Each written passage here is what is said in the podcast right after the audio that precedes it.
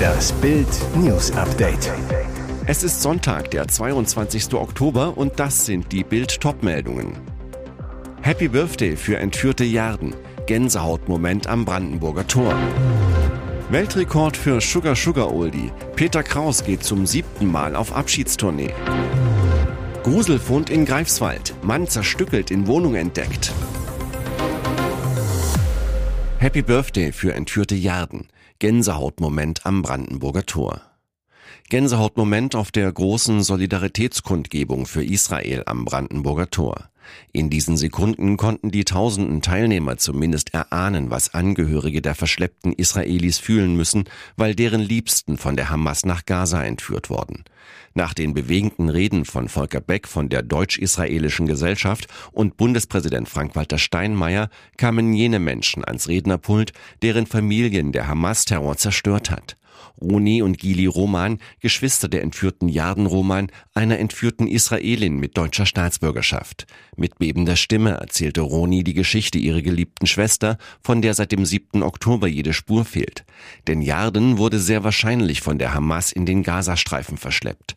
Sie konnte nicht schnell genug vor den Terroristen fliehen. Beim Rennen gab sie ihre dreijährige Tochter ihrem Mann, die beiden konnten sich retten, Jarden nicht. Heute ist der Geburtstag meiner Schwester. Ich weiß nicht, wo sie ist. Ich bin nicht in der Lage, sie in die Arme zu nehmen, sagte Roni und forderte, dass Deutschland handelt. Dann sagte Roni, bitte singen Sie mit mir ein Geburtstagslied für meine geliebte Schwester. Ronis Bruder Gili kommt zu ihr, mit leiser, aber fester Stimme fangen sie an zu singen. Happy Birthday to you. Und Tausende singen mit ihnen. Mehr über die Kundgebung am Brandenburger Tor und den Krieg im Nahen Osten lesen Sie auf Bild.de. Weltrekord für Sugar Sugar Oldie. Peter Kraus geht zum siebten Mal auf Abschiedstournee. Nach jedem Abschied sagt er nochmal Hallo. Rock'n'Roll-Legende Peter Kraus geht im nächsten Jahr noch einmal auf Konzerttournee. Es soll seine letzte Tour werden. Wirklich? Das hatte der Sänger nämlich auch schon vor seinen sechs vorherigen Konzertreihen behauptet. Zuerst 2014 bei seiner Abschiedstournee Das Beste kommt zum Schluss und zuletzt bei seiner sechsten Meine Hits, meine Idole im Frühjahr 2023. Jetzt will der 84-Jährige seine siebte Abschiedstournee antreten, was zahlenmäßig vor ihm noch kein anderer Sänger geschafft hat. Weltrekord. Start der Tour ist sein 85. Geburtstag am 18. März in München. Im Oktober folgen dann zehn weitere Termine. Bezeichnender Titel der Show Rocking 85. Peter Kraus zu Bild. Ich wollte nach meiner sechsten Tournee wirklich Abschied nehmen und mir ein Schiff kaufen, um die Welt zu umsegeln. Aber meine Frau Ingrid meinte, mir ist es lieber, du gehst wieder auf die Bühne. Da wollte ich ihr den Gefallen tun. Gruselfund in Greifswald. Mann zerstückelt in Wohnung entdeckt. Schreckliche Gewalttat in Greifswald. Am späten Samstagabend bekamen Polizisten im Greifswalder Revier von zwei Männern einen Hinweis auf eine mögliche Straftat. Sie seien von zwei Bekannten gebeten worden, beim Abtransport eines Getöteten zu helfen. Die Leiche befinde sich in Einzelteile zerlegt in einer Wohnung in der Einsteinstraße in Greifswald. Die beiden Hinweisgeber glaubten den beiden Männern, da sie Fotos des möglichen Opfers gesehen haben. Statt beim Wegschaffen zu helfen, gingen sie lieber zur Polizei. In Absprache mit der Staatsanwaltschaft sind die Revierbeamten in die besagte Wohnung hinein. Einer der beiden anwesenden Tatverdächtigen floh, der andere konnte sofort festgenommen werden. In der Wohnung bestätigte sich, was die Hinweisgeber berichtet haben. Ein bisher nicht eindeutig identifizierter Mann war getötet und in mehrere Teile zerstückelt worden, sagte Polizeisprecherin Claudia Berndt. Der zweite Mann stellte sich später. Die Verdächtigen sind 28 bzw. 27 Jahre alt, deutsche Staatsangehörige und Polizei bekannt. Das Opfer wurde vermutlich am Freitag in der Wohnung zunächst getötet und dann dort zerstückelt. Die genaueren Umstände müssen die weiteren Ermittlungen der Kripo Anklam klären. Tötete er im Drogenrausch? Psychisch Kranker führt Polizei zur Leiche. Darmstadt, Hessen. War es eine Tat im Drogenwahn? Grausiger Fund am Freitag gegen 16.45 Uhr in einem Miethaus im südhessischen Riedstadt. Die Polizei entdeckt einen Mann leblos in seiner Wohnung. Er wurde ermordet. Der Tatverdächtige stellt sich selbst. Timo M. ging in Frankfurt zur Polizei und gab an, er habe seinen Freund in Riedstadt getötet. Umgehend machen sich die Beamten zum besagten Wohnort auf und entdecken dort die Leiche. Der 24-Jährige wurde festgenommen und noch am Samstag dem Haftrichter in Darmstadt vorgeführt, U-Haft. Nach Erkenntnissen der Kripo waren Täter und Opfer wohl ein Paar. Zum Motiv gab der 24-Jährige an, er habe unter Psychosen gelitten, die er selbst auf seinen Drogenkonsum zurückführt. Die Mutter des Täters möchte anonym bleiben. Sie sagt zu Bild, mein Sohn ist bereits seit 2017 psychisch erkrankt. Er hat mehrere Suizidversuche hinter sich. Nach Bildinformationen soll er schon mehrfach mit einer Sense durch die Gegend gelaufen sein, wurde deshalb eingewiesen. Sie fügt hinzu, für seinen Freund, der durch diese Fehleinschätzung der Behörden und Ärzte sterben musste, tut uns das so unendlich leid. Wir werden nun alle mit diesem Schmerz leben müssen. Die Ermittlungen dauern an. Und jetzt weitere wichtige Meldungen des Tages vom Bild Newsdesk. So heftig wütete die Sturmflut an der Ostsee. Schockbilder nach Jahrhunderthochwasser. Während der Sturmflut versuchten tausende Einsatzkräfte verzweifelt, das Schlimmste an der Ostseeküste zu verhindern, Tief Viktor im Zaum zu halten. Trotzdem gehen die Schäden durch das Jahrhunderthochwasser in dreistellige Millionenhöhe allein in Schleswig-Holstein. Jetzt geht es ans Aufräumen an der Küste mit schwerem Gerät und bloßen Händen. Es sind schockierende Bilder. Auch zwei Tage nach der Megaflut laufen entlang der Ostseeküste unzählige Pumpen, um das Wasser aus Häusern, Kellern und Garagen zu fördern. Angeschwemmte Wrackteile werden von hunderten Helfern und Einsatzkräften beseitigt. Die dramatischen Folgen der Sturmflut werden im Laufe des Wochenendes mehr und mehr sichtbar. Der Leiter des Stabes Katastrophenschutz im Innenministerium von Schleswig-Holstein, Ralf Kirchhoff, rechnet mit einem Hochwasserschaden in dreistelliger Millionenhöhe.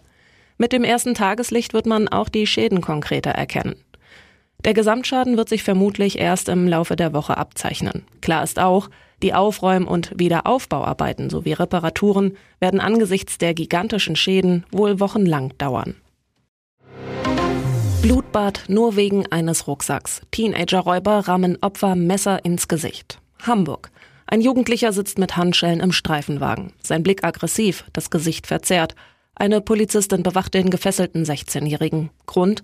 Der Jugendliche gehört laut Fahndern zu einer Räuberbande, die gerade einen extrem brutalen Überfall verübt hat. Blutbad nur wegen eines Rucksacks. Der Roten Buchenstieg im Hamburger Stadtteil Alsterdorf ist eine gute Wohngegend mit feudalen Einfamilienhäusern, alten Bäumen und hohen Hecken. Doch nachts und bei Regen sind die Wege dunkel, wirken unheimlich, und diesen Bereich sucht eine Bande für ihren Raubzug aus. Drei Jungkriminelle lauern dort gegen 21 Uhr auf Opfer.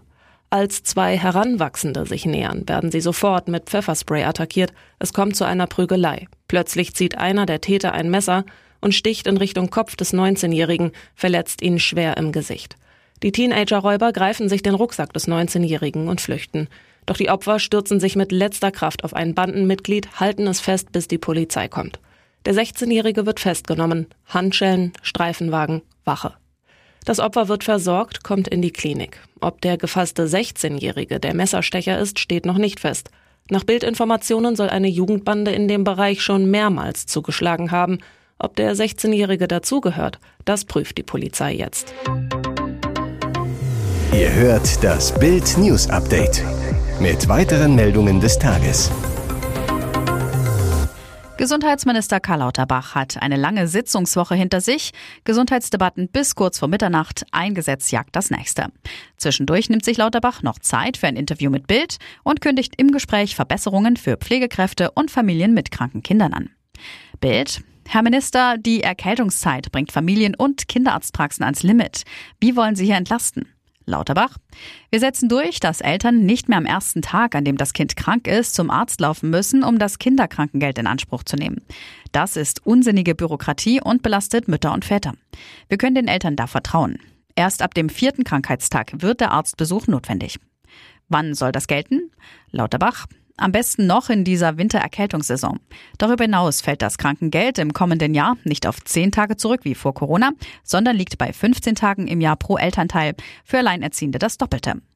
Ihre Pflegebevollmächtigte Claudia Moll warnt, wir werden nie wieder so viele Pflegekräfte haben wie jetzt und das bei immer mehr Pflegebedürftigen. Wie lösen Sie das Dilemma? Lauterbach. Die Ausbildungszahlen sind jahrelang gestiegen, 2022 aber eingebrochen. Wir werden das Problem nur lösen, indem wir ein großes Rad drehen. Pflegekräfte sind in Deutschland sehr gut ausgebildet, dürfen aber nicht das tun, was sie können. Daher wollen wir mit einem Pflegekompetenzgesetz die Pflege deutlich attraktiver machen. Hier ist das Bild News Update. Und das ist heute auch noch hörenswert. Nach hart aber fair die nächste Show weg. Kai Pflaume löst Frank Plasberg ab. Von seinem Polit-Talk hart aber fair hatte sich Frank Plasberg schon zurückgezogen und die Moderation an Luis Klamroth abgegeben. Nun gibt er mit dem Jahresrückblick im ersten nach 15 Jahren die nächste Sendung ab.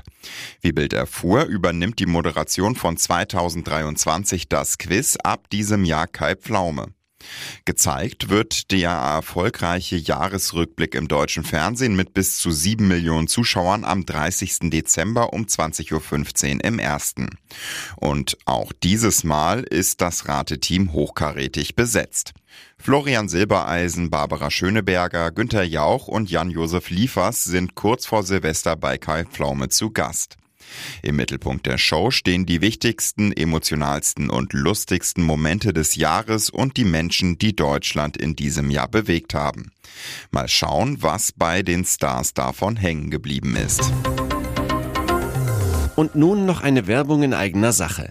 Sichere dir jetzt Bild Plus und Amazon Prime für nur 8,99 Euro im Monat dein Mix aus News, Shopping und Entertainment.